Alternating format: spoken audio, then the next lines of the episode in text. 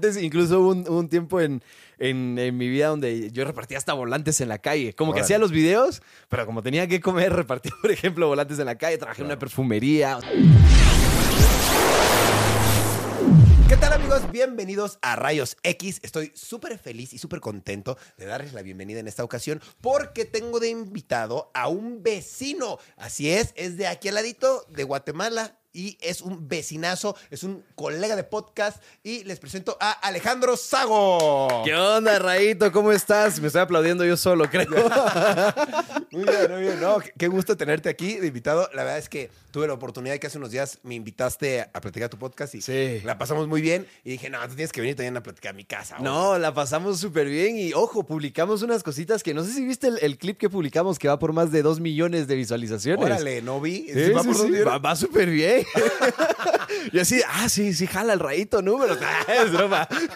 No, está chido, la verdad. Mu- Muchas gracias por, por el podcast. Estuvo, estuvo muy divertido. Pero ahora me toca a mí conocerte un poquito más a ti, porque la verdad creo que eh, sí tuviste la oportunidad de conocerme, me preguntaste muchas Claro. cosas. Pero ahora yo te quiero preguntar al- algunas que, que tengo duda de ti. Por ejemplo, la primera que te pregunté ahorita fuera de cámaras, que era como, ¿qué es cerote? Cerote.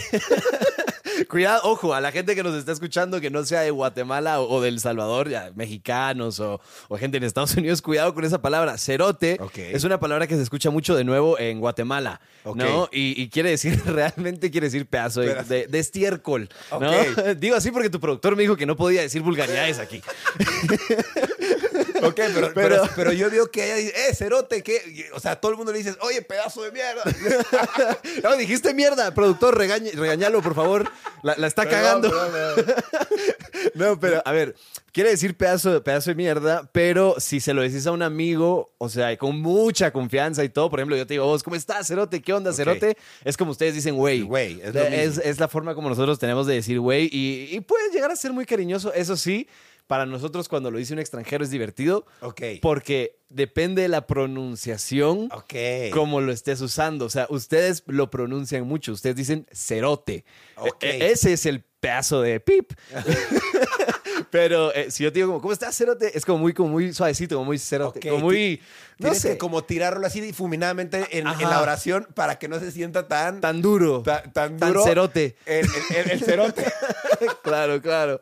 Hay que tener cuidado por ahí. Está bueno. Quería empezar con eso porque eh, yo en tu podcast vi que me decías mucho eso y dije, pues no me lo tomo personal, ¿no? dije, no, sé No. qué será, pero le quiero preguntar qué es cerote, ¿no? Sí, no, o sea, a ver, si yo te voy a ofender, te voy a ofender bien. Claro. En, en- en tu dialecto para que te enteres. ¿Sabes? Claro. Pero, pero no, no, no. Oye, qué chido. Oye, y bueno, Alejandro Sago, tienes este podcast, Sí. ¿no? Que es PicPod TV. Sí, ¿no? sí. Así, así se dice. Y quería saber qué se siente ahora estar haciendo podcast, ¿no? O sea, tú que eres podcaster, por decirlo de alguna manera. Pues mira, honestamente para mí es, ese es un regalo el hecho de que siento que eh, el podcast que yo empecé, en su momento lo empecé como mi último intento. O sea, yo- yo, Ok. tengo 8, 9 años desde que me metí al mundo del entretenimiento. Primero empecé con la música Claro. y hacer música es carísimo, es ca- caro, caro. Claro. O sea, los productores, los videos, esto, lo es muchísimo dinero. Y me acuerdo que yo tenía mis ahorros así de toda la vida y dije, ay, voy a hacer una canción, tal y tal. La hice, me gasté los ahorros de la vida y la escuchó mi mamá, mi abuelita y como tres tías. ¿no? Ok, sí. Entonces, quería seguir, quería seguir, intenté con otras canciones, tal y tal. Y me di cuenta que de nada servía estar como que gastándose el dinero en, en, en un producto que la gente no estaba, o sea, que no iba a consumir porque claramente no me conocían. O sea, la idea esta de Hollywood de que uno va a sacar una canción y al día siguiente, ¡boom! Superestrella, no, no, es, no, es, Claro. no es real. O sea, no, No. no funciona de esa manera, al menos en el 99% de los casos. Entonces, Claro. me acuerdo que comencé a hacer videos de YouTube, como de bromas, como los videos de, de la vieja escuela. ¿no? De tag, de no sé qué, reto de tal y tal. O sea, empecé con eso. Eh, Y de repente, por, por un- algunas cosas, una depresión, una mala ruptura amorosa, tal y tal, eh, consigo una beca para vivir en España. Eh, estoy wow. allá. Quiero viajar. Y te estoy haciendo el- el- un cuento de muy largo, o sea, te estoy resumiendo estás 8 o 9 resumiendo. años eh, eh, lo más rápido posible, pero eh, resulto, termino trabajando en una agencia de viajes y de fiestas y la forma como consigo el trabajo ahí, porque todo el mundo quería ese trabajo fue con la poquita experiencia de los tres videos que había hecho en YouTube, les dije que yo era filmmaker, que yo era productor audiovisual y que les podía hacer sus videos de viajes. Ok. Y mentira. o sea, Claro. yo ahí fui aprendiendo y fui viendo cómo hacerlo. Me quedo ya oficialmente viviendo ahí, comienzo comienzo mi papelería para quedarme a vivir en España, ¿En qué ciudad? en Granada, al sur, ya de forma oficial. Y eh, después de más o menos dos, tres años, em, vuelvo a Guatemala para hacer literalmente los últimos papeles. O sea, ya, ya todo estaba, mi vida estaba allá, tenía mi, mi pareja allá, mi, mi grupo de amigos allá, mi trabajo allá, todo, todo allá. Todo en Granada. Todo en Granada y de repente cae la pandemia. Mientras yo estoy haciendo los papeles en Guatemala, me quedo obviamente encerrado en Guatemala, caigo en una depresión otra vez muy, muy, muy severa, porque imagínate, de todos los días viajar, conocer gente, fiestas, internacional, todo, todo, todo, que de repente te pase eso, es- fue un... fue un Claro, un día de o sea, depresión. me rompió el corazón, horrible. Y empecé a hacer nuevamente unos videos de YouTube y traté de hacer streams. No me Ok. fue bien, pero me di cuenta que esto de hablar me gustaba. Y pues una cosa llevó a la otra, dos más dos fue cuatro. Y yo, antes de que todo esto pasara, había vendido mi carro, que era mi único activo en Guatemala. Wow. O sea, era lo único que yo tenía a mi nombre en Guatemala y lo había vendido porque como me iba a mudar a España, di- dije yo, o ¿Para sea, lo voy a quiero? usar para, para de repente comprar cositas en España, para poder tener como mi inicio, mi, mi primer dinerito de inicio en España ya. Y dije, mm, bueno, ya lo de España, pues no parece que esta pandemia vaya para ningún lado y yo necesito hacer algo. Y justamente usé todo ese dinero para comprar mis primeros micrófonos, mi primera interfase, Ok. unas cámaras. O sea, dije, si esto, ojo, aquí han pasado ocho o siete años, digamos, en ese momento, desde que, empecé a contenido. hacer contenido y que no pegaba. Y que, ocho años haciendo contenido y, sin pegar. y que no pegaba. O sea, siete años haciendo contenido y no pegaba y no pegaba. Y dije, esto pega o pega. O sea, mm, va- vamos con todo. Claro. Compré el equipo, empecé el podcast y de repente podcast tras, tras podcast tras podcast empezó a, a ir súper bien y el, y el año pasado fue muy especial para mí porque además de que mi podcast se ha mantenido muy, o sea, como el, el- el líder, digamos, de Centroamérica y algunos países en Sudamérica y todo, entré, pues ahí es, para mí esto fue inimaginable al top 11 de comedia en México. Claro. Y para mí eso fue, ¿cómo? O sea, o sea, ¿me entendés? Porque en México hay 10.000 creadores de contenido, entonces Claro. haber logrado entrar ahí para mí fue, fue un sueño hecho realidad y este año pues me ilusiona mucho el, el poder llegar al, al top 5 tal vez. Claro. Oye, y algo que me, me interesa y me impresiona mucho de tu historia es esta frase que dice que el que persevera alcanza, ¿no? Así dicen. Que, que- así dicen, ¿no? Y definitivamente tú tenías este deseo, este Mm. fan de decir, pues yo quiero ser exitoso en las redes. Y siete años estuviste haciendo contenido Sí. sin funcionar. Mira, ocho, ocho años antes de que me generara el dinero para, Claro. para, para comer. Sí, ¿no? claro. O sea, antes incluso hubo un, hubo un tiempo en, en, en mi vida donde yo repartía hasta volantes en la calle. Como que Órale. hacía los videos, pero como tenía que comer, repartía, por ejemplo, volantes en la calle, trabajé en una Claro. perfumería. O sea, hice como que Varias cosas. cositas, cositas Claro. por ahí. Y sí fueron ocho años para llegar al punto donde ya, o sea, el día de hoy yo vivo al 100%. de- Ya no me da tiempo de repartir volantes. Claro. no, claro. Y eso lo necesitas hacer porque no te daba lo suficiente como para No me vivir daba de eso. nada, Sí, nada. nada. O sea, yo de verdad fueron ocho años donde... Por amor. por- era más que por amor, por, por, por hambre. Ok. Porque decía, yo quiero, o sea, yo quiero conseguir esto.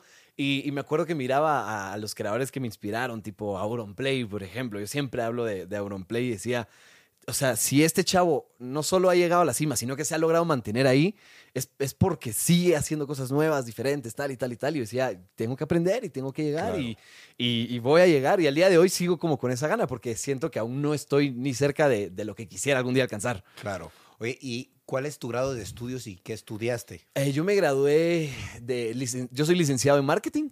Ok. Entonces, pues por ahí de repente alguna que otra cosita aprendí, pero sí te, y, y- y esto siempre se lo digo a la gente, sí siento que no, no es algo que me defina como, como en mi carrera. O sea, siempre le digo a la gente, si quieren estudiar en la universidad, háganlo. Es más, la etapa universitaria es maravillosa, las Claro. fiestas, el ligar, el, el estudiar, no sé, a mí, a mí como tal, eh, pensar en esa etapa donde la vida era más relajada.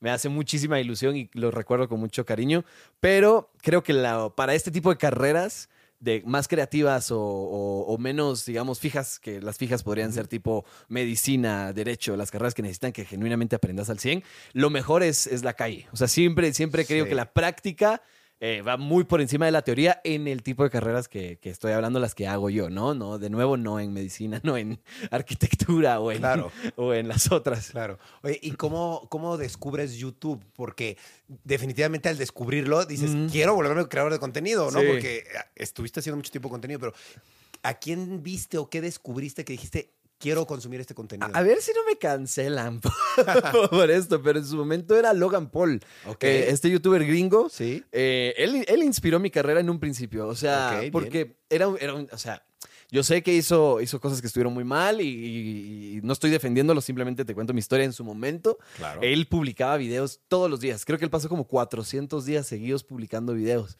Entonces imagínate, vo- vos que, que sos creador nacido en YouTube, Claro. la madre, publicar 400 días Sí. videos seguidos te, te vuelve loco. O sea, no, Totalmente. no, no sé de dónde sacas. Y, y recuerdo que nada, lo miraba y me entretenía mucho al punto de que yo no miraba mm, tele, no miraba Netflix, no miraba... O sea, yo miraba los videos de, de Logan Paul en, en- en YouTube y ahí fue un poco donde fue como naciendo ese, ese cariño a las, a las redes, la verdad. Ok, perfecto. Y de ahí también tú dijiste, yo lo puedo hacer. Dije, yo lo quiero hacer.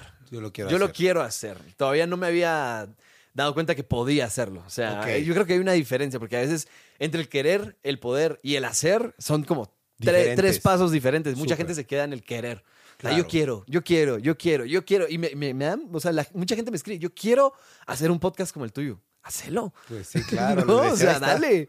Sí, hay que dale. desarrollarlo, ¿no? Hay que hacerlo. Sí, y- trabajo. y, y experimentar todo el proceso, porque también luego hay otras personas eh, que me han hablado a veces como con mucho dinero y me dicen, ¿qué tengo que comprar para hacer el podcast? Claro, Pues la verdad es que no es tanto que tengas que comprar, pero lo puedes hacer con lo que querrás. Claro. La cosa es empezarlo, ¿no? totalmente. Sí, no, quitarte Mm. esa desidia y hacerlo. Sí, ¿no? sí, darle con todas las ganas Sí. del mundo.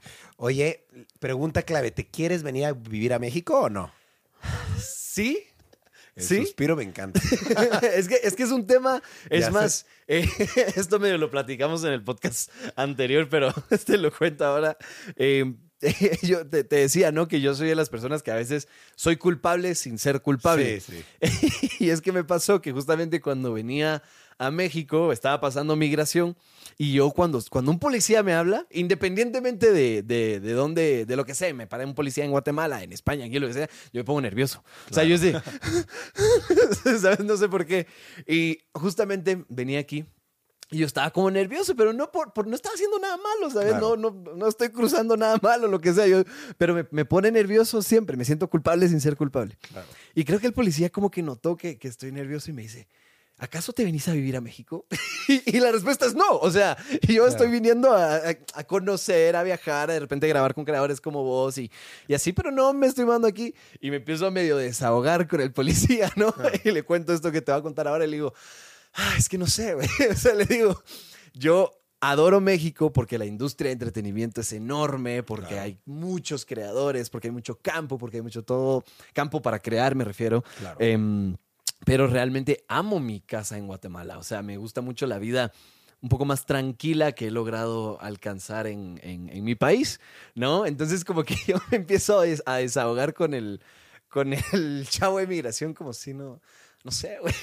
No, no sé qué voy a hacer. Y él, o sea, él más que todo viéndome con cara de este pendejo, ¿no? O sea, es como que no se da cuenta que le está hablando un policía al cual hay que decirle, ¿te quieres morir aquí? No, no, porque le quieren evitar la, Claro. la migración o lo que sea. Pero por si alguien de aduanas me está viendo, sepan que no, no me estoy mudando a México. Solo Ok, Ni tienes el plan tampoco de mudarte. Eh, ¿no? me gustaría considerarlo de- definitivamente más adelante, pero primero quiero, mm, quiero seguir creciendo mi nombre y mi marca aquí. Ok. Y quiero hacerlo como un proceso. Y si lo voy a hacer, ahora, ahora sí, como hablando en serio y todo, sí quiero que sea un proceso muy bien hecho, en plan Claro. legal, en plan que, que ya vea que las oportunidades están aquí muy abiertas. En realidad, mi, mi audiencia más grande es la mexicana. O sea Claro. que sí, el camino ya va avanzado. Pero al día de hoy también disfruto los ratos donde estoy en, en mi casa en Guatemala y en donde es un poco más como más paz. Más tranquilo. ¿no? sí. Oye, ¿y qué prefieres? ¿México o Guatemala? Para crear contenido, México. México. O sea, como eh, en cuestión de crear contenido, México. Ok. Pero actualmente para vivir, la ciudad de Guatemala me, me- me gusta mucho, al menos donde, donde yo estoy, estoy muy tranquilo. Es que en la Ciudad de México hay mucho tráfico. Sí. ¿Y qué es lo que más te gusta y lo que menos te gusta de Guatemala? Lo, lo que más me gusta de Guatemala, de, de verdad, es, son los paisajes. O sea, los, los guatemaltecos ya lo normalizamos, pero yo Claro. desde mi balcón veo volcanes. O sea, y veo un chingo de volcanes, ¿sabes? Y, y todo está lleno de árboles y, se siente aire bastante limpio y todo. No en todas partes, obviamente, Claro. pero, pero verdad que los paisajes y la ciudad es una ciudad linda. Sí. O sea, y no nos damos cuenta, pero es linda. Lo que no me gusta, que es igual lo mismo que me disgusta de la Ciudad de México, eh, es el tráfico. Tra- eh, eh, Hay mucho tráfico también. Sí, allá hay tráfico. Lo que pasa es que el de aquí también hace que el de allá parezca nada. O sea, sí, uf, claro. yo aquí en la Ciudad de México he estado, he estado tres, cuatro horas en un Uber y viendo cómo sube la cuenta. Y yo no puedo pagarlo. Sí, es patrocíneme". Oye, y para hablar de tu podcast, que creo que le está yendo muy bien a mi manera de verlo, ¿no? Y te felicito por ello. Yo te quería eh, preguntar, de los invitados que ha tenido tu podcast, ¿alguna vez ha habido alguno que no ha llegado? ¿Alguien te ha dejado plantado? ¿O algo así? No, no, hasta ahora no. Vos me decías que te han dejado plantado, Sí, ¿no? sí. Y así de, no, a mí no me pasa eso. No, es broma. A mi podcast sí quieren ir. No, te estoy jodiendo, ¿eh? Es broma, es broma. Pero sí, al día de hoy no, no me han dejado o algún plantado. invitado que te haya dicho, oye, este, pues, ahí nos vemos, o, o algún malentendido con algún invitado que hayas tenido así como hablando. Mira, no, así como lo, lo- lo- tal vez lo más intenso que ha pasado en un podcast acaba de pasar. El podcast que lo publiqué hace como dos días vinieron justamente, so- son dos chavos, eh, una chava que se llama Elifer Torres y Emanuel Senties. Elifer actúa de Betty, Betty, creo que Betty la Fea en Betty en Ah. Nueva York, es actriz mexicana. Y Emanuel Senties es conferencista y tiene... tiene un canal enorme en TikTok donde haga como charlas motivacionales. Y los invité a los dos porque em, Emanuel es un poco más tranquilo y Elifer es como más extrovertida. claro. Entonces dije yo, pues los voy a invitar a ver qué pasa. O sea, como que esa mezcla de personalidades. Sí. Y durante el podcast hubo momentos donde, por cierto, estamos súper bien los tres, vamos a grabar otro episodio, ya lo hablamos y todo, o sea, todo está genial.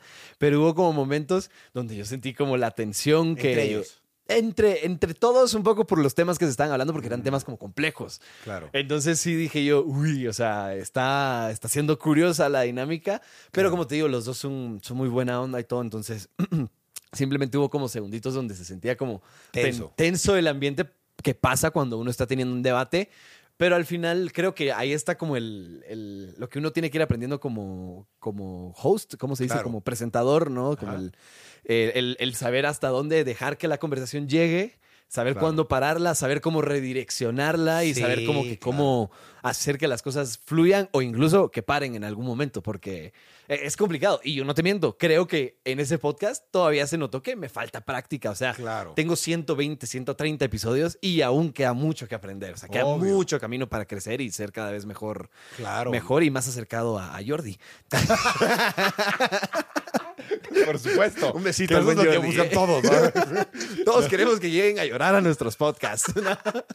No, está bien. Y la verdad es bueno que como que te des cuenta de ese tipo de cosas porque estás como mediando una conversación, ¿no? Y Claro. no es fácil mediar una conversación porque me imagino que es algo así, todos están opinando de algo y tú eres el, pues el productor. Sí, el y es que realmente ¿no? yo también tengo opiniones. Claro, también. Entonces, claro, ahí es de. A, a veces es, es un poco jodido porque a mí me cuesta guardarme mis opiniones. Claro. Pero, pero en teoría, lo, lo decía el otro día Roberto Martínez, eh, estaba hablando en un podcast con Gusgri y decía eh, que el trabajo del podcaster es el de hacer centros y esperar que tu invitado meta una chilena, ¿no? Ok, Entonces bueno es el constantemente estar haciendo centros y centros.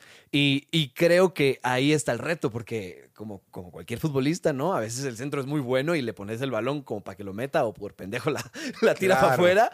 Pero a veces puedes tirar un centro que se va a la grada y es de, o sea, Y- met- igual metiste la, pata. chilena y lo mete, ¿no? O, hay- o igual, no sé, o sea, hay, hay- hay también hay invitados que Sí. solitos manejan Solitos. los podcasts. Sí. Sí, es muy cierto, ¿no? Sí. Eso está muy cool. Oye, ¿y, y hay alguien con quien te gustaría compartir micrófonos que no lo has hecho? Sí, hay, hay varios, hay varios. Em, definitivamente Auronplay, lo que te decía, o sea, Auronplay para mí. Y esto, creo que es el quinto podcast donde digo esto, pero no me canso. Auronplay, Morat, ¿sabes? o sea, yo estoy, yo estoy hasta que un día lo escuchen y, y vengan. Ok, Auronplay, Morat, definitivamente este grupo, por ejemplo, chavos como Juan Guarniz o el Mariana, estos streamers que, que se me hace muy y como impresionante la forma como en vivo tienen como ese, esa chispa de sí, de repente sí. crearte un chiste eh, en vivo y, y- y todo. O sea, me, me encantaría. Y, mm, y no sé, no, no, no, no sé. Seguramente hay muchísima gente más. Obviamente algún día llegar a grabar gente como Cristiano Ronaldo. Sería- Órale. sería muy especial. Claro, estaría cool. Pero, pero creo que será dando, se irá dando poquito a poquito. Claro. Oye, también te quería preguntar, eh, me acuerdo que ese día que nos conocimos y grabamos tu podcast, Sí. vi que tú llevas como tu proceso creativo de una forma, ¿sabes? Como que Ujú. anotas en un cuaderno, ¿sabes? Y yo te quería preguntar cuál es ese proceso creativo, cómo lo haces cuando invitas a, un, A a mí lo alguien. que, lo que me gusta es tener una previa, como, como eh, sie- siempre doy muchos ejemplos del fútbol, porque me encanta el Ajá. fútbol. Pero es que lo digo, uno no puede entrar a jugar un partido sin haber calentado antes. Entonces, Claro. me gusta que siempre el invitado llegue antes, platiquemos un poco en general de la vida, de lo que sea, y en la plática siempre surge alguna que otra cosita que yo digo, ah, por aquí puede ir algo. Ah, entonces yo apunto como ideas y hago como un mapa conceptual de, Sí. de- de ideas. O sea, si alguien ve, algún día llega a ver mi cuaderno, es, es gracioso porque hay, siempre pongo en el centro como episodio 125, por ejemplo, Raito. Y a partir de ahí empiezan a surgir como, como líneas de hacia dónde van las ideas. Y es gracioso si las lees, porque algunas dicen como preguntar, por ejemplo, sobre, no sé, eh, eh, historia familiar. Dice, no sé Ok. qué. Hay otra parte donde literalmente solo dice la palabra. ah, es que no puedo decir estas palabras, el productor me regaña. Di, la quita, eh, la quita. La quita- bueno, solo dice la palabra así, literalmente, sexo, ¿no? Que, Ah. que, que yo sé a qué me refiero con, con la idea de que Claro. alrededor de esa palabra. Pero es que no Claro. me puedo poner a leer como que una pregunta entera que te quiero hacer, Exacto. sino que necesito tener solo como se La idea. creo que el bullet point, la idea de qué quiere decir esa palabra, ¿no? Entonces, por lo Mm. general es algo que tiene que ver con algo que hablamos en la previa. Entonces siempre, en, eh, cuando vas a grabar un podcast, siempre haces ese, ¿cómo se le llama ese como mapa Ma- conceptual? mapa conceptual, creo que se llama. Sí, sí, Sí, sí. siempre haces un mapa conceptual para cada Trato, podcast. trato siempre. Bueno, hay invitados con los que no se puede. Por ejemplo, con Roger González. No eh, no, no pudimos por tiempos, porque Roger es Ah. una persona ocupadísima. O sea, eh, él sí estaba. me- me- llegamos a grabar y fue. Él estaba grabando, grabó uno o dos episodios antes o sea, de su programa. Entré yo, literalmente fue sentarnos, grabar y, y adiós. Y me, encantó, eso sí te digo, porque fue una excelente conversación con él Claro. en, en un ratito, pero a veces no se puede. O sea, a veces no da tiempo. Claro, sí, son personas ocupadas, ¿no? Claro. Oye, ¿y tú cómo ves eh, el ambiente del podcast en, gener- en general? O sea, Ajá. ¿qué tanto crees que pueda eh, crecer tu podcast? O ¿Cómo lo ves a, a Pues, futuro? Pues a mí, lo que te digo, eh, sí, sí sueño con algún día tener a alguien como Cristiano Ronaldo. Ok. O sea, creo que no hay límite hasta dónde puede, puede llegar. Me gustaría mucho que el podcast evolucione a un show, tal vez, o, o- o paralelamente que se convierta en un show. Entonces, que exista el podcast y que haya algo, algo más grande, porque a mí lo que, lo que siempre le digo a todo el mundo es, eh, me, me- me fascina entretener, me gusta mucho entretener y quiero tener cada vez más capacidad económica para contratar equipos y personas y, y- y artefactos y lo que haga Claro. falta, herramientas, para crear más y mejor entretenimiento. Entonces, creo que el podcast no, no, no tiene límite y espero llevarlo así lejos, Claro. lejos, lejos. ¿Has hecho otros medios de comunicación? Mm, hice un ratito radio, pero un ratito, eh, tres semanas o algo así. Y a las tres, pero es que no me gustaba porque la radio ponía música horrible, o sea, perdón. Y entonces yo, me- entre otras cosas por las que creo que al final me, me- me echaron, como que cortaba la programación que tenía la radio y ponía yo las canciones que a la gente le gustaban. Claro. No, y incluso la gente eh, escribía mucho como finalmente la radio está trayendo música buena de vuelta. Pero como detrás de las radios muchas veces hay muchas cosas que no sabemos bien qué son, en qué canciones eh, están en ese momento puestas para que pongan, en lo que sea. Entonces me regañaban como, no, ¿por qué estás cambiando la música? Y yo, porque está mejor esta. O sea, Ok. lo siento. Y, y- y se notaba, ¿no? Sí. Pero sí, poco, poco duró esa, Esa etapa. esa etapa de radio. Aunque sea una radio en México que quiera eh, buscarme, también Adelante, estaría abierto. ¿eh? Está bueno, está bueno. De repente. Oye, y estando dentro del medio, porque pues ya oficialmente tienes tu podcast, te está yendo bien, ya te sientes parte del medio, ¿no? Un poco. Sí, o todavía no, todavía no te la Fíjate que no, no. ¿No? Y, y- y eso es, es una buena pregunta porque em, es la tercera vez que, que viajo a México y que estoy haciendo todo, todo este rollo.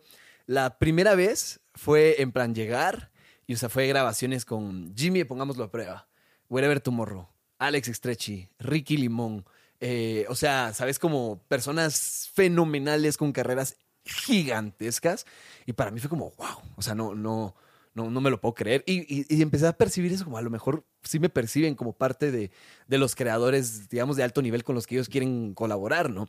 Luego vuelvo la segunda vez y es un poquito más difícil, pero aún salen así grabaciones muy grandes, como lo que te decía Roger González. Eh, bueno, antes no te mencioné, por ejemplo, a Elifer Torres, Paquideus, eh, Manuel Sentías. Em- Salen grabaciones muy, muy grandes. Pero luego, esta tercera vez Que bueno, en, en realidad esta tercera vez, por ejemplo, salió grabación con vos, Raito, que yo te considero de los, de los gigantes también de la, de la industria. Sí me ha costado, eso sí te digo, más el conseguir invitados. O sea, yo me pongo así a mandar. Yo, como consigo los invitados, porque hay gente que piensa que tengo agencia o manager algo. Yo Ajá. no tengo nada. O sea, yo tengo Claro. eh, mu- muchas ganas de triunfar, manitas para escribir y. Esas son las más importantes. Y eso, y eso. Entonces yo me pongo a mandar mensajes en Instagram así a todos, a todos, a todos, a todos. Y no te miento, esta vez sí me ha costado mucho más eh, conseguir invitados. O sea, realmente Claro. sido- han sido muy poquitos. Entonces, creo que me voy a sentir como que ya estoy triunfando más en el medio cuando ya esa facilidad de tener invitados eh, aparezca. En plan, no, Claro. no, ojo, no estoy siendo para nada malagradecido, ni estoy diciendo, ay, pobrecito yo. O sea, después de todos los con los que ya grabé, ahora no. no. O sea, ha sido, ha sido fenomenal. Pero sí quisiera llegar a ese nivel, por ejemplo, de un Roberto Martínez o, Claro. o lo que sea, Jordi, un, un Gusgri incluso, que quiera que no, han, han construido mucho sus carreras, han crecido mucho y yo me imagino que para ellos pues tienen una mayor facilidad para tener invitados porque, de nuevo, sus carreras ya son muy reconocidas, no solo en México, sino que internacionalmente.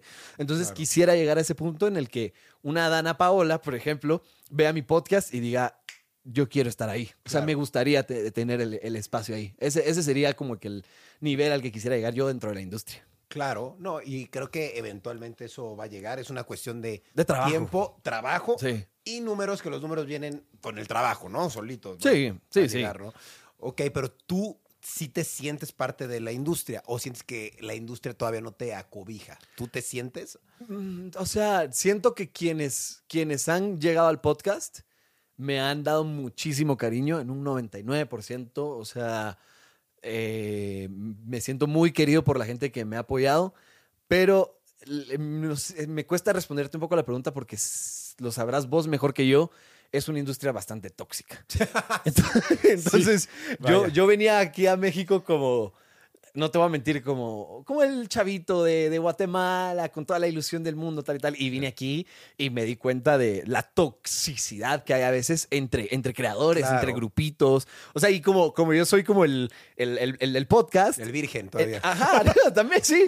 Y no, y el neutral. Entonces, me parece curioso porque todos me cuentan un poquito de todo. Yo, obviamente, no le cuento nada a nadie. O sea, vos me contás algo y no se va a enterar de, a- de quién vos me contaste, pero a lo mejor esa persona también me contó a mí de vos. Claro. No, porque el- siento que las personas pues llegan a, a sentir como esa confianza y esa tranquilidad que saben que yo no voy a decir nada, pero sí que noto entonces esos esos como roces que hay entre el grupito de estos TikTokers con Ajá. estos YouTubers que se quieren matar entre ellos. El- las que de repente están en la página esta de VIP, la página azul, como decías por ahí, eh, que se quieren matar con las otras de la misma página Sí. VIP. O sea, sí he notado mucho, mucho Esa competencia. Más que competencia, veneno. Porque Veneno. una cosa es competir, Claro. que al final del día en esta, en Es esta sano. industria yo creo que el sol sí puede brillar para, to- para todos. O sea, es como, yo, yo saco dos, tres podcasts a la semana, ¿no? ¿Vos cuántos sacas a la semana? Uno. Uno. Ahí, ahí hay cuatro, cuatro, ni siquiera días de la semana, cuatro horas a la semana de una persona. Me refiero, pueden convivir 10 podcasts, 20 podcasts juntos y hay un montón de gente con un montón de tiempo que pueden escuchar, ¿no? Pero como que mucha gente ve la competencia como el para yo estar bien, tú tienes que estar mal. Claro. Y no se, dan no se dan cuenta que la competencia en realidad, primero, tiene que ser contra uno mismo. eh. Para yo estar bien, tengo que estar mejor que yo ayer. Claro. A, pero que yo esté bien no quiere decir que Rayito no pueda estar bien también, o que Exacto. Jimmy no pueda estar bien, o que, no sé, Stretchy no pueda estar bien. Me refiero, todos pueden brillar Claro. a, a la vez y hay, hay campo para que todos brillen, sien- siento yo. Claro. Oye, y ahorita que estás justo tocando estos temas que dices, pues que si es medio tóxico, Sí. yo te quiero preguntar si tú has estado envuelto en esta toxicidad, en alguna polémica, digamos, Eh, ah, como tal, que te han querido involucrar en algo o algo así que, pues nada que ver. Mira, cuando, cuando te, te conté la historia de, de cuando estaba en, en- en la depresión esta de la pandemia, ahí lo que sí me pasó eh, fue que como yo estaba muy deprimido, lo empecé a transmitir en mi contenido. Ahí estaba intentando yo hacer YouTube y comencé a hacer reacciones en YouTube. Y entonces hice un set de reacciones de a lo mejor, ¿qué serán? Seis, siete reacciones o algo así, en las que yo reaccionaba y este es un caso que, que he compartido en otras ocasiones, eh, por ejemplo, Bárbara de Regil, ¿no? Sí. Que, que ella se, se- se vio más que nada en la pandemia involucrada en distintas Polémicas. polémicas. Entonces, ¿qué hacía yo? Agarraba el, el contenido que, la- o las polémicas, mejor dicho, que ella había, mm, que había hecho o en las que estaba involucrada y las reaccionaba en plan como, ¿cómo se le ocurre a esta? ¿Me entendés? Y, y, a ver, yo no creo que, que el comentario como tal que yo haya hecho haya sido inacertado en cuestión de que la persona había metido la pata, ¿no? Pero era innecesario, o sea, ¿de qué servía que yo fuera a hablar esos temas o a burlarme o, o- o a lo que sea? Creo, no, no sé si en algún momento como tal me burlaba, pero sí como que sobrecriticaba el, el- tema y era muy innecesario porque realmente no conozco a la persona, no sé lo que, no sé lo que está pasando. Sí creo que está bien que critiquemos algo cuando, cuando está mal en cuestión de que al- a veces toca, Claro. ¿no? Pero en esos casos muy específicos de, de, esos momentos no era necesario, o sea, no, no hacía falta. Y le fue bien a esos videos, que es lo más complicado, que cuando hice esos videos, siendo un youtuber de mil seguidores, eran, eran videos de 100 mil vistas, ¿sabes? 150 mil vistas. Y entonces... Que era el chisme, la gente quería saber. Claro, la gente quería, la gente disfrutaba, disfruta mucho Sí. de, de esa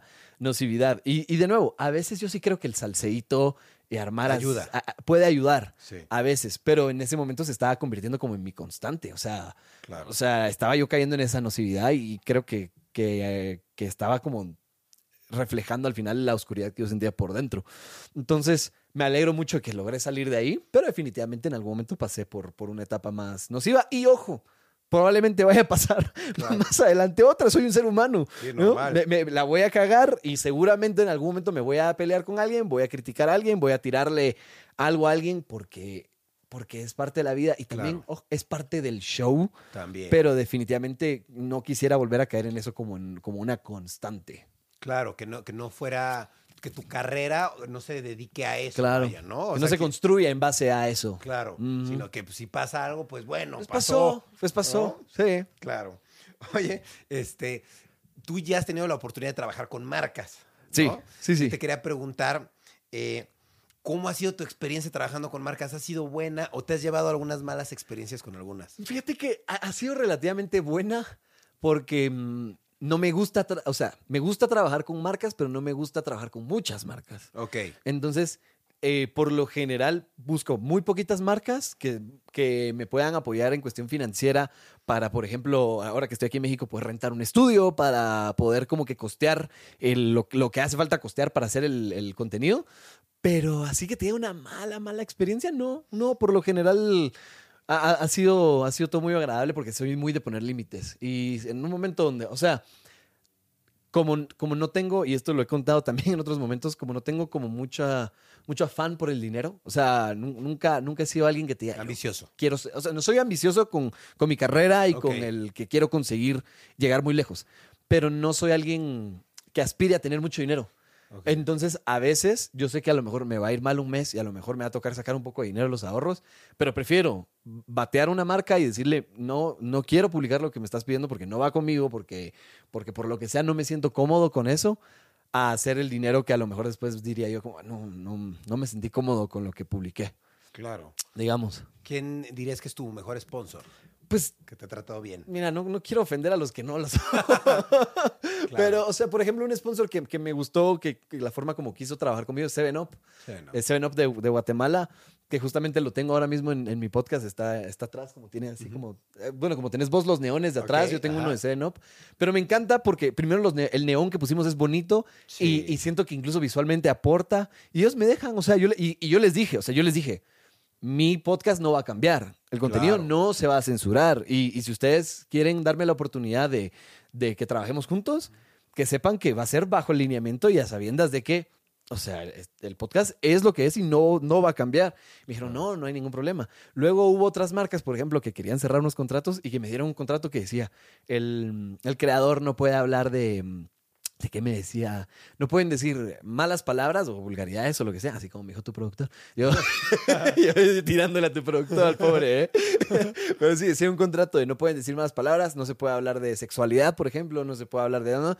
Yo les dije, no, no voy a firmar esto porque en mi podcast se puede hablar de todo. Claro. O sea, mi obvio. podcast no, entonces no. O sea, y si quieren, esto hay que quitarlo. O sea, lo siento mucho, pero no, no Claro. puedo dar- darles yo eso porque al final, de nuevo, para mí lo primero es entretener, primero es la gente y primero es darle a las personas algo que les aporte y que digan, ah, qué, qué, qué, qué bonito estuvo esto. Claro, tener tu libertad de expresión, ¿no? Claro. Poder expresarte bien con una palabra de grosería si lo quieres hacer. Claro, o sea, no o sea, perdón, pero es que a veces yo quiero decir, a la verga, por, por lo que sea, ¿no? O sea, hay- ah, bueno, a si- a- a la pip, perdón, por lo que sea. Claro. Y, y siento que, o sea, si mientras no sea de una forma eh, todo el tiempo, una, porque también alguien que todo el tiempo está diciendo vulgaridades. También se ve mal. se- sí. Siento que se ve feo, pero es que a veces Es necesario necesitas de expresión para, para decir lo que sea y hay que decirlo así.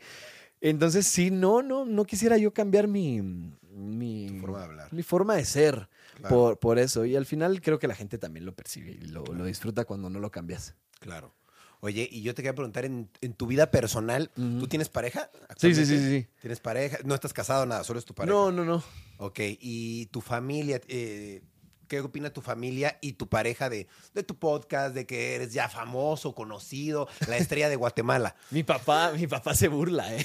¿Sí? Porque, o sea, me, me pasa mucho que me para, en- en Guatemala me, me paran mucho.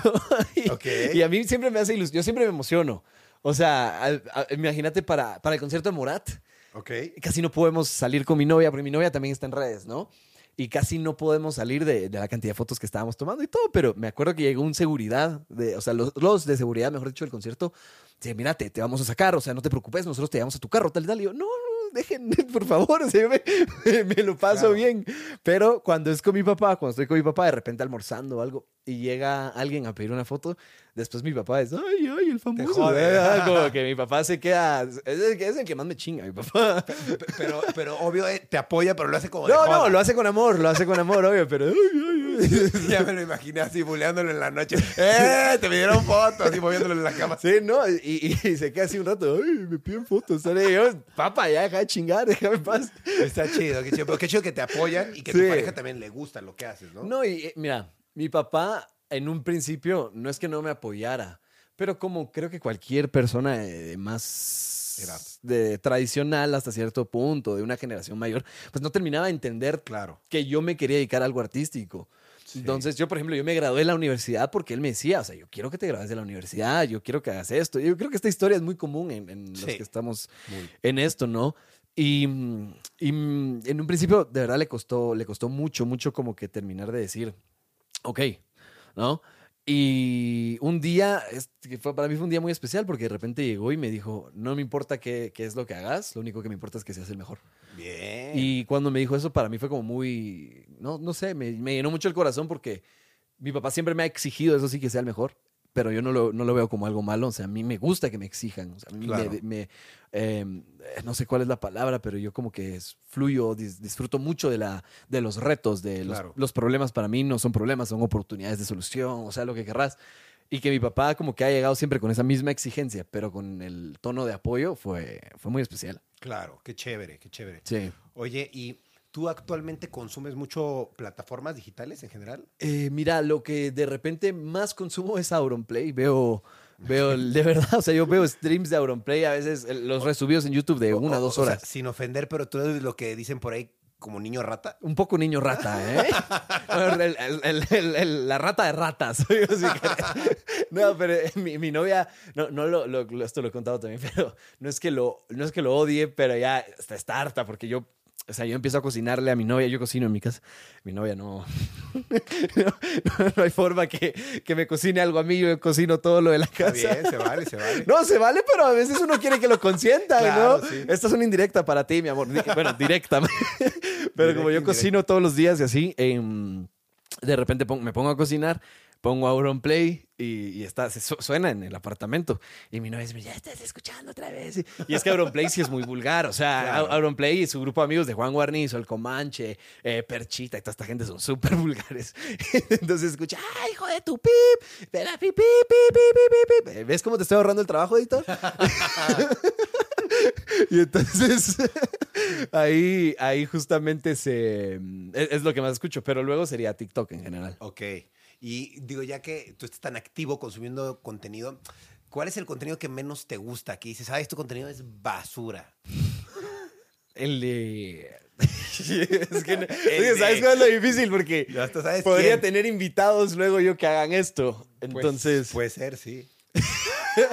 sí, así me dice Rayito, no, me los mandas a mí ya que no van a querer ir con vos. Me avisas, man. Eh, mira, no, no es el más basura, pero el contenido que yo no termino de entender Ok. por qué funciona tanto. Claro. O sea, y no es tirándole hate, simplemente yo no comprendo por qué ese contenido pega tanto. Son los bailes de TikTok. Ok. Y en realidad ni siquiera me aparecen. O sea, a mí ya no me sale gente bailando en TikTok porque Claro, no. tu algoritmo es diferente. Mi algoritmo, a mí me sale fútbol, me sale comedia, me sale, o sea, me sale como que otro tipo de cosas.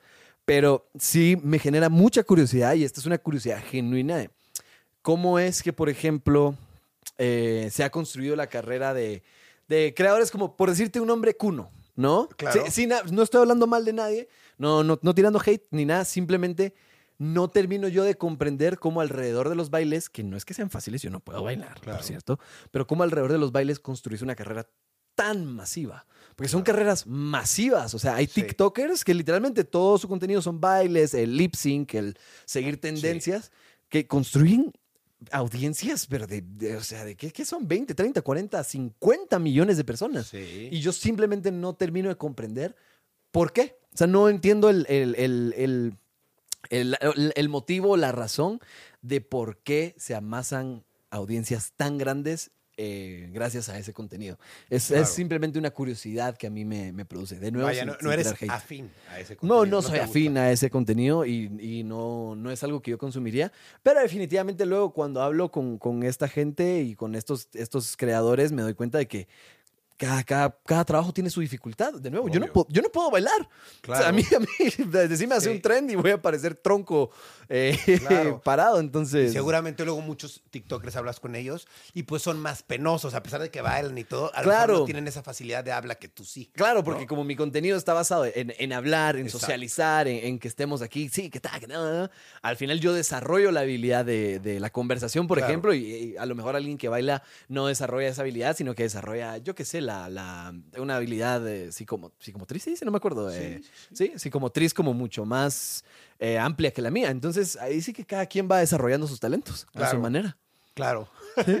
Oye, y actualmente, además de redes, ahorita, ¿qué más haces? ¿O todo es dedicado a Todo tu es el podcast. Es que no, no, tengo, no tengo más tiempo. O sea, no... Y, fu- como- y- y- y digo, fuera del podcast, yo sé que ahorita le eh, entregas todo tu tiempo, pero digo, antes de tu podcast no tenías algún negocio o algo, o, al- o alguna cosa, como el carro que decías, ah, lo vendí todo por, por el carro, pero no tenías otra cosa, o trabajabas en otro lugar o algo así. Pues es lo que te digo, o sea, trabajé, por ejemplo, dentro de los trabajos que hice fue uno en perfumería.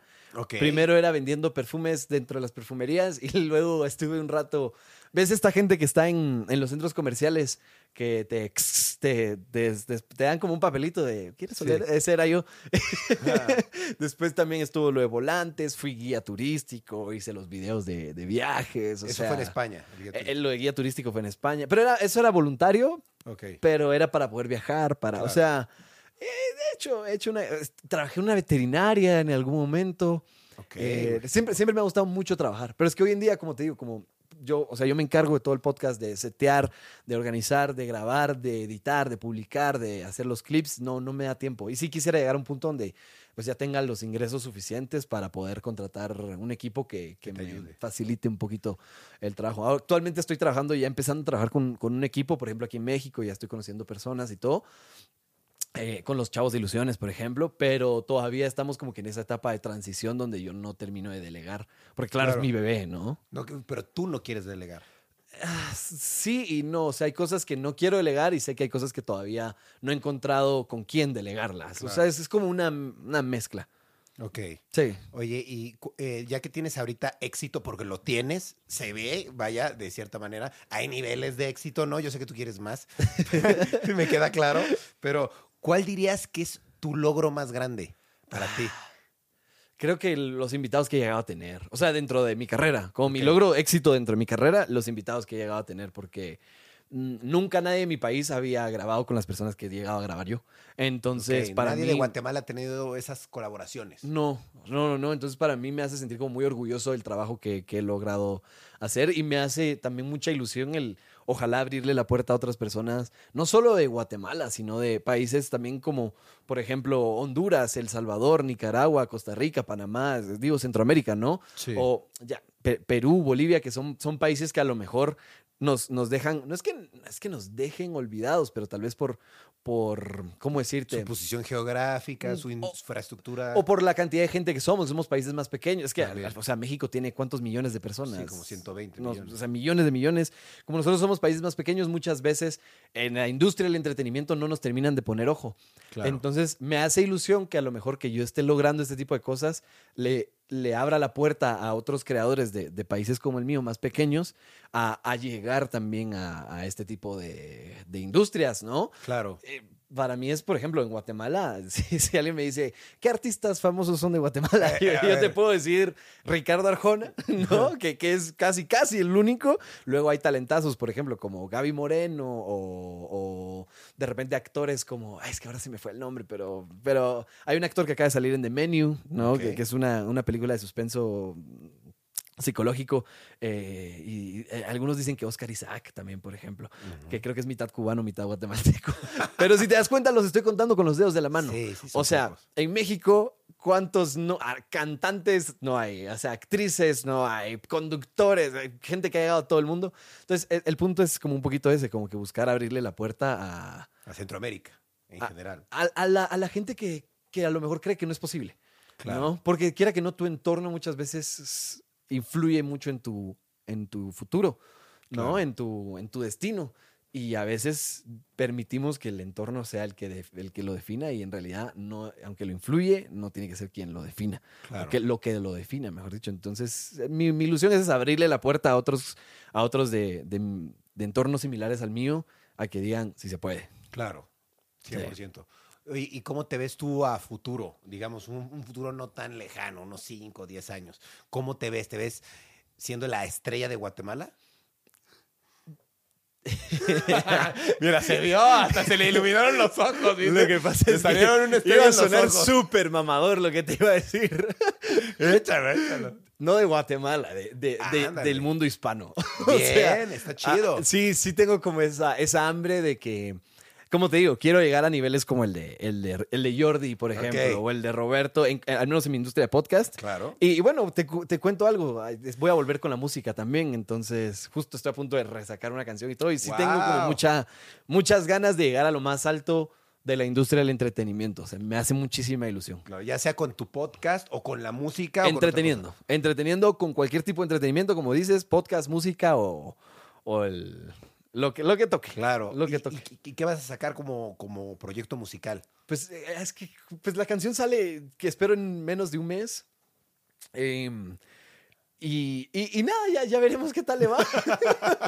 O Está chido. Es, es- como te digo, no, no es que ya- mi sueño de, de cantante como tal, creo que es el sueño que más miedo me da todavía. O sea, es un, miedo, Se es, es un vale. sueño al que todavía le tengo, lo, lo tengo que retar.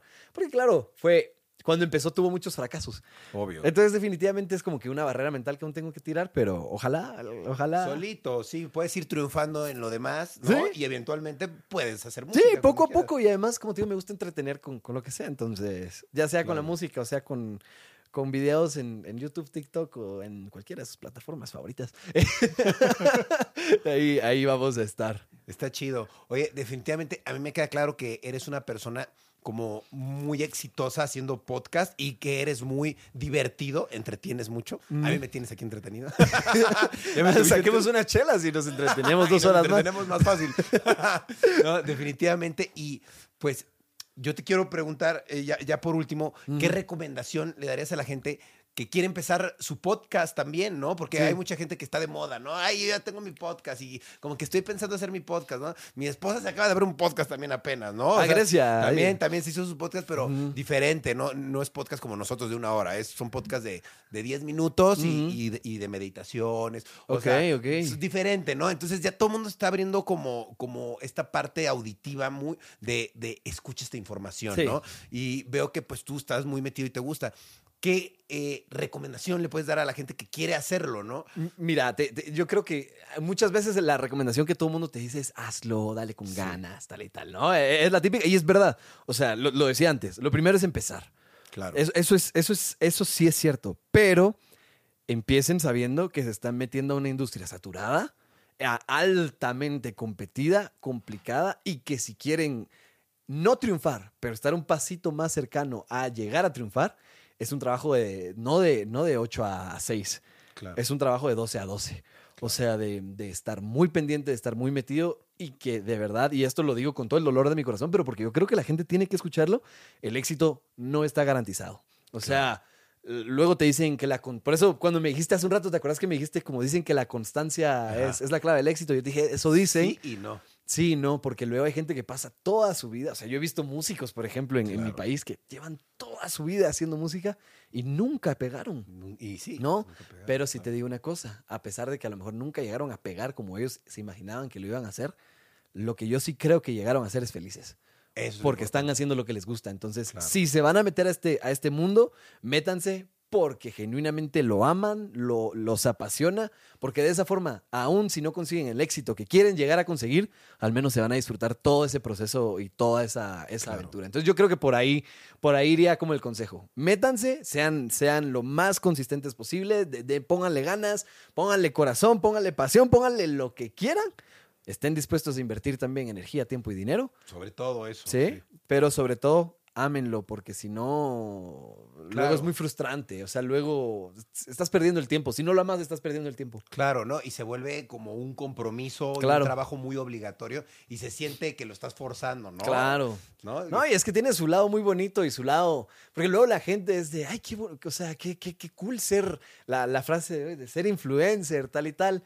Claro. Eh, pero es que, al menos en mi caso, de- detrás de eso hay, hay muchísimos desvelos. de- claro. de todo. Yo- al día de hoy yo no tengo ahorros como tal, porque, como te digo, sí, Todo lo vas reinvirtiendo en tu todo lo reinvierto en el podcast. eh, como que es- estoy en un punto en donde eh, da miedo, porque es un, es un alto riesgo. Claro, pero- como que se puede ir para arriba, como que se puede ir para abajo. Claro, o sea, en cualquier momento se me cae el proyecto. Sí. O en cualquier momento digo algo que, que- que- yo qué sé, me cancelan, por ejemplo, se me caen mis marcas, se me o sea, e- es un alto riesgo, pero de nuevo lo, lo adoro. Me gusta mucho entretener y creo que lo que más me gusta es recibir esos mensajes de gracias por, por lo que dijiste o gracias a lo que dijiste o a lo que compartiste, pues tuve un día un poco menos jodido. Cuando la Claro. gente me escribe algo así, digo yo, por eso es. O sea, po- por, eso, por eso estoy haciendo lo que hago y espero por eso poder llegar a, a seguir haciendo esto por muchísimo tiempo. Claro, a fin de cuentas lo que quieres es entretener. Entretener. Solo eso. E- e- Eso es lo que a mí me, Claro. me gusta. No, y si eres bueno haciendo lo que haces, que pues tú eres bueno y te gusta, pues eventualmente vienen las oportunidades, las marcas, el dinero. Sí. Solo es tener paciencia, ¿no? No, y-. Y mira, te voy a, si quieres, ¿sabes qué? Qué, qué buen consejo para, para cerrar tu podcast. Voy a- luego, A lo, luego lo voy a hacer también clip en mi podcast. Esto pega. A ver, Pero es- tomar, tomar una decisión es fácil cuando de dos opciones que tenés, una es evidentemente mejor que la otra, Claro. ¿no? Pero cuando tenés enfrente dos caminos que ambos tienen beneficios muy similares, ahí es cuando realmente como que aparecen las personas que saben aprovechar una oportunidad. Porque muchas veces el tomar la opción A te, hará perder la opción B y hay que saber cuál realmente es la mejor opción que, que escoger. Entonces yo creo que ahí está, ahí está la, la clave del éxito, el, el saber cuáles son las decisiones correctas, desde las grandes hasta las chiquitas. O sea, querés triunfar en esto y estás un viernes en la noche con la opción de o irte a chupar, ¿no? Claro. Con, que, que, ojo, no digo Se que no lo hagan, Sí. háganlo, disfrútenlo. Pero Sí, tener la opción de irte a chupar o la opción de de, de repente desvelarte un poquito trabajando en, en tu contenido, Claro. ahí sí que las decisiones que tomes, por muy pequeñas que sean, van a ir influye- influyendo poco a poco en, en tu camino. Entonces, yo, yo, ese sería el mejor consejo que le podría dar a la gente, como aprendan a tomar decisiones y, y no le tengan miedo a, a tomarlas y cuando hayan tomado una decisión, apéguense a ella, sepan reconocer si de repente metieron la pata, Claro. pero eso sí, llévenla, llévenla hasta el final, o sea, sin miedo, sin miedo al éxito, que el que le tenga miedo a morir, que no nazca, dicen por ahí. Eso es cierto Entonces, por, por ahí diría yo que... que Claro, a fin de cuentas que si invierten el tiempo en, en un proyecto como este, se ve cuando alguien le pone tiempo, Sí. ¿no? Y cuando alguien pues no le pone tiempo. Sí, se nota, se nota, se nota cuando, como decimos, alguien lo adora. O sea, cuando Claro. alguien se lo está gozando, eso se transmite en la Sí, cámara. 100%. ¿no? Al final, la gente, la gente no es tonta, la gente, la gente lo, lo, lo, lo siente. Cuando, cuando, Sí. cuando te lo estás pasando bien, ellos dicen, ay, qué chingón, se lo está pasando bien. Dije, chingón, ya me van a cancelar los de Guatemala. No, por ser palabra mexicana, perdón, di, di- que, que de a huevo. Nosotros, Chingón sí se puede, cerote. Oye, Sí. pues te quiero agradecer mucho por venir, de verdad. eh, estuvo muy padre platicar contigo. Ahora conocerte desde el punto de vista de creador, de cómo, cómo llegaste a donde estás y que muchas veces decimos, no, pues este, este quién es, ¿no? De repente a- Claro. a- abrimos el- nuestras redes sociales y decimos, puta, otro influencer nuevo, ¿no? O sea, Otro podcast. Otro podcast, otro influencer nuevo. O- y ahora este es de Guatemala, ¿no? Claro, ya nos están invadiendo. Sí, ahora me estoy invadiendo. Pero de verdad creo que es bien padre darse la oportunidad de escuchar a personas Mm. con diferentes pensamientos, diferentes creencias y de repente decir. Ay, caray, este güey me habla de cerote, ¿no? Pues qué cerote para empezar, ¿no? Y dices, wow, pues este güey. Mm. Cerote trae- sos vos. Soy vos. Yo soy un pedazo de cerote. No, pedazo de cerote es pedazo de pedazo de mierda. Eso está. Está, es un pleonasmo. Sí, sí, sí, sí. Bueno, pues vamos aprendiendo eso del cerote, ¿no? Pero es justo eso, lo bonito, tener la oportunidad de aprender este tipo de detalles culturales, de creencias, de que me digas, oye, pues es que a mí me encanta salir en mi casa a Guatemala porque tengo una vista hermosa. Pues yo no me entero si no voy a Guatemala o si alguien no me lo platica. Cuando querrás, por cierto, más que bienvenido Gracias. con Grecia ahí. Sí, a, quiero ir, a los ir. volcanes y todo. Órale, mientras no haga erupción, yo feliz, ya voy. No, sí hacen. ¿Sí hacen? O sea, podés subir el volcán mientras está haciendo erupción. ¿Qué? Sí. ¿Cómo es eso? Pero Tercer mundo, mi amigo. Ahí disfrutamos muchas cosas que, peligrosas, ¿no? que si uno naciera en Suiza, ¿cómo te lo vas a perder? Pero, eh, parece Pues mira. broma, pero es verdad, uno a veces se puede parar al, al lado de los ríos de lava y todo esto. No estoy jodiendo, estoy hablando en serio. Qué, qué loco, eso es interesante la Sí. experiencia. No, ¿eh? nos llueve ceniza de vez en cuando también. Órale. Sí. Está interesante, pues. Está padrísimo. La neta está padrísimo que tú estés haciendo tu podcast y que Mm. Eh, des a conocer cómo ves tu punto de vista. Claro. Y que, pues, está bien padre, ¿no? Te felicito y espero próximamente volvamos a colaborar o hacer algo que sería súper cool. Y ponernos a decir, mira, pues hace un año nos vimos y este... ¿Cómo vas? Como una ¿Cómo actualización vas? de Ajá. ¿en qué vas ahora? Exacto, pasar reporte y decir, mira, ¿qué ha habido de nuevo, no? Y está chido. Entonces, Sí, sí. pues queda la invitación abierta para que regrese aquí cuando quieras. Esta es tu casa. Y pues espero yo ir a Guatemala ahora para, para ir a visitarte. No, divertido. cuando querrás, de verdad, cuando querrás, sos más que bienvenido. Y, y a, y a vos, buena onda por haber venido a mi podcast, por invitarme aquí. Por cierto, me- tu, tu- tanto tu estudio, tu casa, eh, todo, todo es precioso aquí. Gracias. Entonces, gracias por recibirme y, y nada, un, un abrazo a toda la gente que, que te escucha, a todos tus, tus audio escuchas. Perfecto. Muchas gracias, Ale. Y pues muchas gracias a la gente que está viendo o escuchando Rayos X. Les mandamos un gran abrazo. Los invitamos también a que vayan a suscribirse al canal de Ale, por favor. Estará apareciendo al final de las pantallas o aquí en la cajita de descripción. Y pues nos estamos viendo o escuchando en otro capítulo de Rayos X. Así es que cambio y fuera. Hasta luego.